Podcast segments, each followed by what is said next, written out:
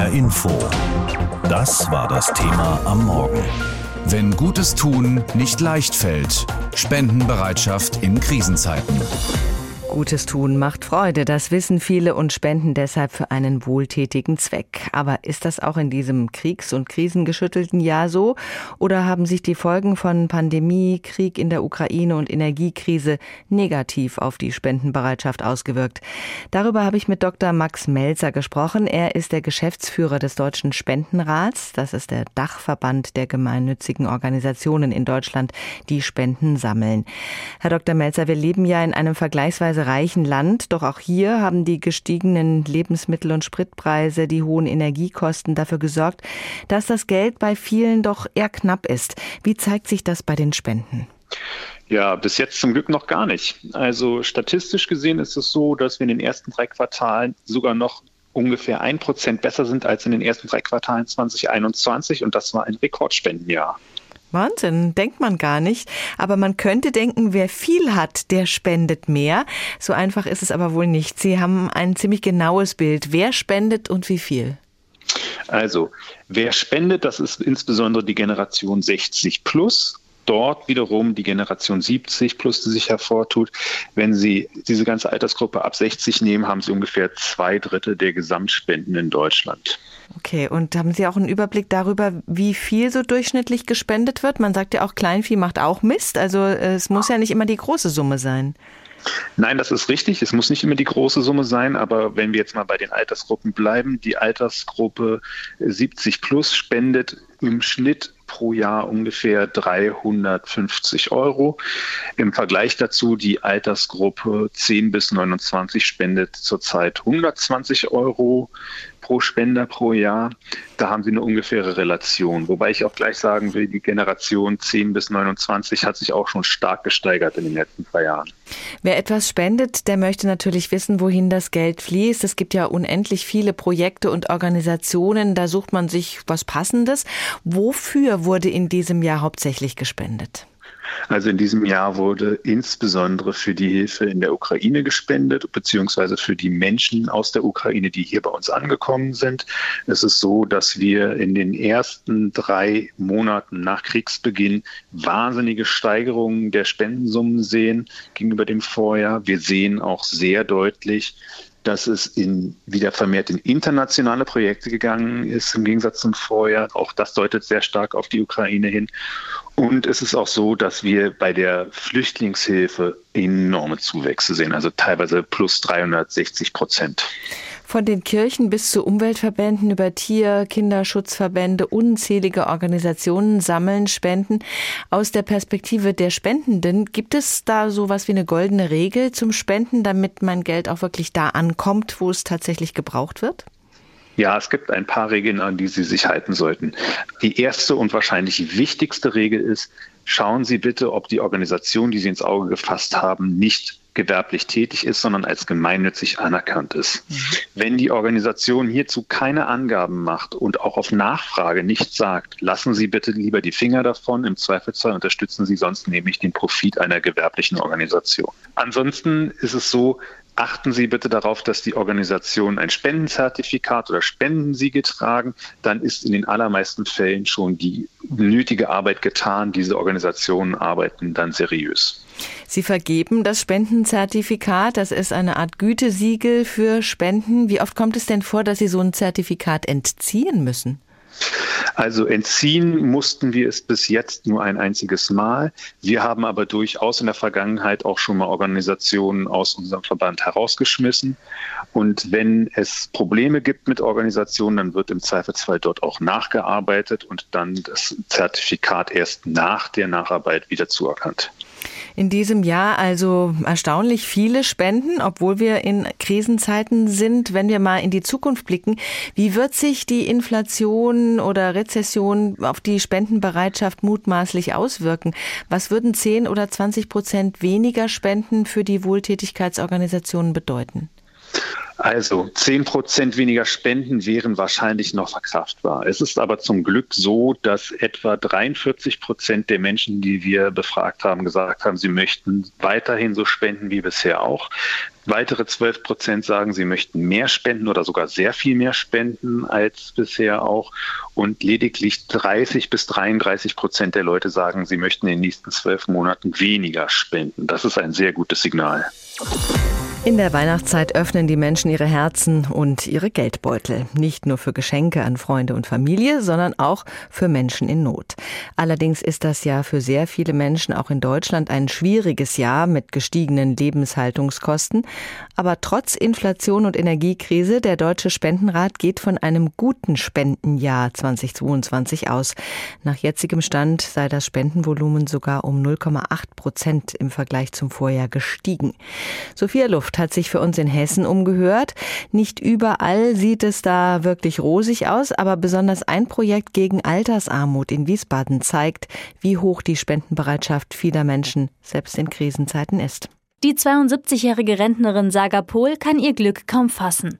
Sie sitzt auf dem Sofa in ihrer kleinen Wohnung in Wiesbaden und hält einen Lebensmittelgutschein in den Händen. 50 Euro ist der Wert. So was Nettes gibt's gar nicht eigentlich, ne? Ich bin sowas von dankbar. Und da muss man wirklich auf jeden Euro achten, ne? Und ausgerechnet dann ist der, der Tag da, wo man das kriegt. 1000 Gutscheine konnte der Verein Silberstreifen aus Wiesbaden in den letzten zwei Monaten bereits an Menschen verteilen, die von Altersarmut betroffen sind. So wie Saga Pol.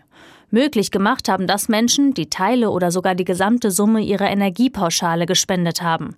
Über 70.000 Euro seien durch die Spendenaktion des Vereins Silberstreifen zusammengekommen, sagt der Vorsitzende Johannes Weber. Ich persönlich schließe daraus, dass die Bereitschaft zu teilen und die Solidarität in unserer Gesellschaft weit höher sind, als wir es gemeinhin annehmen. Eine Beobachtung, die in diesem Jahr auch Bernd Kreh vom Landesverband der Diakonie Hessen machen kann. Trotz Befürchtungen wegen der Energiekrise und der steigenden Lebenshaltungskosten seien die Spenden auch in diesem Jahr nicht zurückgegangen. Das erklärt er sich unter anderem so. Wir haben natürlich auch ein, ein sehr gutes Einzugsgebiet hier im Rhein-Main-Bereich. Viele Menschen äh, verdienen gut und sind auch bereit, davon was abzugeben. Wer helfen kann, der tut das auch. Besonders der Krieg in der Ukraine sei für viele Menschen Anlass, um zu spenden, sagt Volker Rahn von der Evangelischen Kirche Hessen-Nassau. Und trotzdem sei nach jetzigem Stand die Spendensumme in den evangelischen Kirchen in Hessen rückläufig. Für die Unterstützung von Hilfsorganisationen wie Brot für die Welt sei bisher ein Viertel weniger zusammengekommen als in den Jahren zuvor. Statt 4,4 Millionen sind es in diesem Jahr bisher also nur rund 3,3 Millionen Euro. Das liege vor allem an den schlecht besuchten Gottesdiensten und der ausgebliebenen Kollekte während der Pandemie.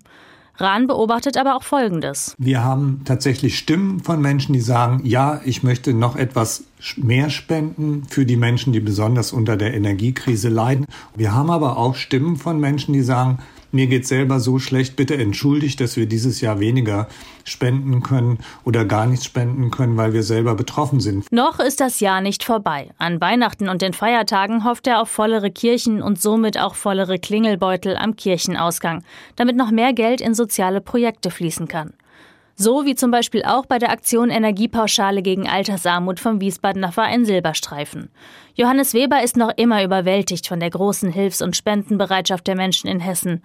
Durch sie können sich Bedürftige gerade jetzt endlich mal wieder etwas gönnen. Es ist das Essen.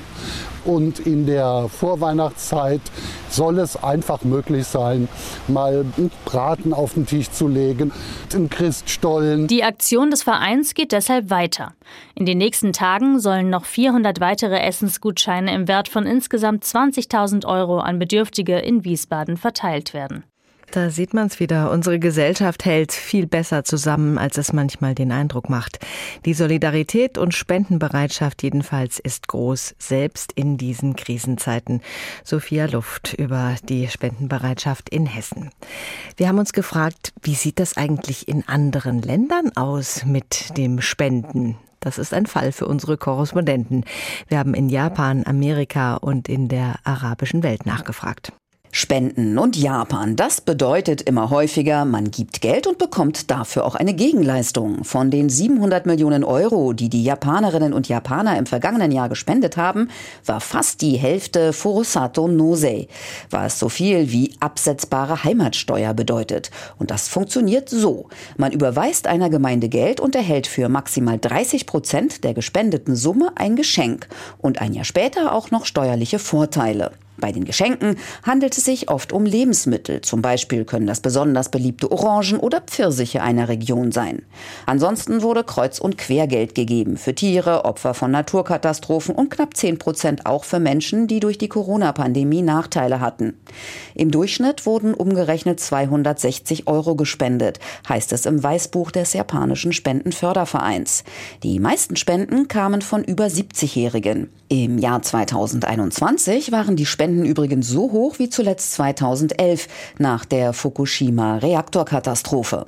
Trotz Inflation wird auch dieses Jahr mit keinem nennenswerten Rückgang gerechnet. Im Vergleich zu Deutschland ist die Spendenbereitschaft in Japan gering. Das mag an der fehlenden christlichen Tradition liegen. Katrin Erdmann, Tokio. Die Amerikanerinnen und Amerikaner geben gern und viel, wenn ihre Nachbarn in Not sind. Geld, Arbeitskraft, Sachspenden. Und auch ohne Katastrophe fließen die Spenden. Voriges Jahr gingen 485 Milliarden Dollar an wohltätige Organisationen. Zieht man die Spenden von Unternehmen, Stiftungen und Ähnlichem ab, gab jeder der 330 Millionen Amerikaner rund 1000 Dollar. Und dieses Jahr beim Giving Tuesday, dem Spendendienstag nach Thanksgiving, kamen in 24 Stunden 3 3,1 Milliarden Dollar für wohltätige Zwecke zusammen. Hier in den USA setzen die Menschen auf Freiwilligkeit und nicht auf den Staat. Viele öffentliche Einrichtungen sind, verglichen mit Deutschland, unterfinanziert. Es gibt keine Kirchensteuer. Und die Politiker, die ständig im Wahlkampf sind, halten rund ums Jahr die Hand auf. Trotzdem, wie hier Leute 20 Dollar zusammenkratzen, um ihren örtlichen Abgeordneten, einen bedrohten Vogel oder eben den Nachbarn in Not zu unterstützen, beeindruckend. Katrin Brandt, Washington. In der arabischen Welt beruht ein großer Teil der Spendenpraktiken auf regionalen Initiativen und religiösen Regeln, wie zum Beispiel die sogenannte Zakat, eine der Säulen des Islam. Die Zakat beschreibt einen bestimmten Teil des Einkommens, den Muslime jährlich an Arme und Bedürftige geben sollen. Auch wenn es immer mehr internationale Spendenorganisationen gibt, an die die Menschen in der arabischen Welt ihr Geld geben können, wird der Zakat traditionell an bedürftige Muslime und Musliminnen im näheren Umfeld gespendet. Zum Beispiel an Verwandte, Nachbarn oder eine Organisation, die arme Menschen in der eigenen Stadt unterstützt. Wie in Deutschland auch, wird vor allem während der Feiertage viel gespendet. In der arabischen Welt ist das natürlich nicht die Weihnachtszeit, sondern der Ramadan. Und ähnlich wie in Deutschland gibt es auch in arabischen Ländern während der festlichen Tage in vielen Städten eine Art Tafel, bei der arme Menschen etwas Warmes zu essen bekommen. Aufgrund von islamischen Vorschriften wird in arabischen Ländern also eher regional gespendet. Doch von staatlicher Seite aus wird auch im Ausland unterstützt. So soll Saudi-Arabien nach eigenen Angaben beispielsweise 400 Millionen US-Dollar für humanitäre Hilfe in der Ukraine gespendet haben und 10 Millionen US-Dollar an Mauritius gegeben haben, nachdem 2019 schwere Unwetter dort für Chaos und Verwüstung gesorgt hatten. An den Hilfsorganisationen der Vereinten Nationen beteiligen sich die reichen Golfstaaten allerdings vergleichsweise wenig. Laut UN kamen aus Deutschland im letzten Jahr rund 870 Millionen US-Dollar an Hilfsgeldern.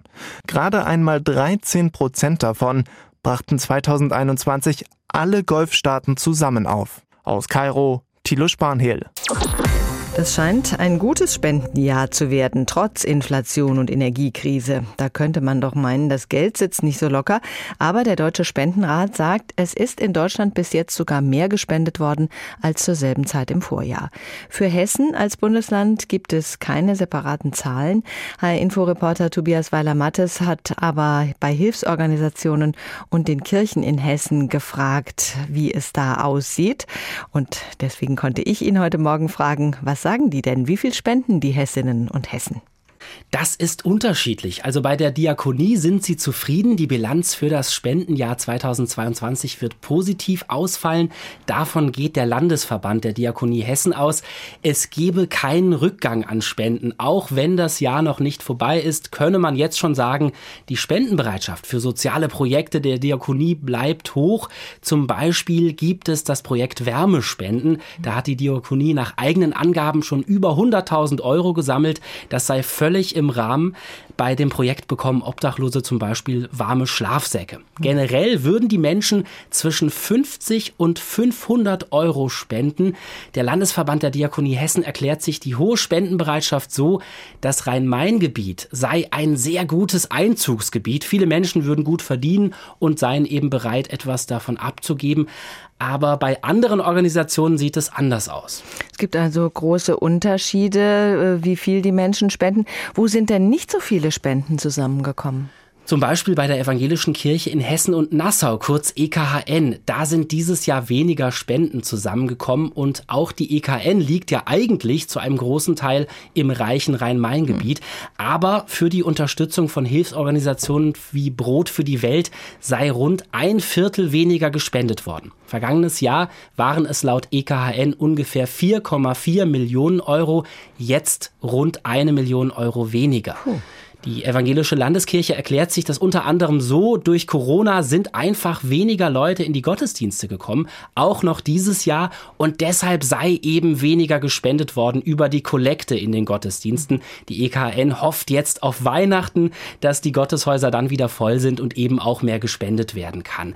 Wir haben aber auch mit kleineren Organisationen gesprochen, wie zum Beispiel den Clown-Doktoren in Wiesbaden. Die sorgen für gute Laune und ein bisschen Ablenkung bei Kindern im Krankenhaus. Sie sagen, sie seien komplett auf Spenden angewiesen und hätten dieses Jahr zwischen 25 und 30 Prozent weniger Spenden bekommen weil die Menschen momentan einen anderen Fokus beim Spenden hätten, zum Beispiel den Ukraine-Krieg. Ja, der Deutsche Spendenrat sagt ja auch, ein Grund, warum dieses Jahr so viel gespendet worden ist, sei der Ukraine-Krieg.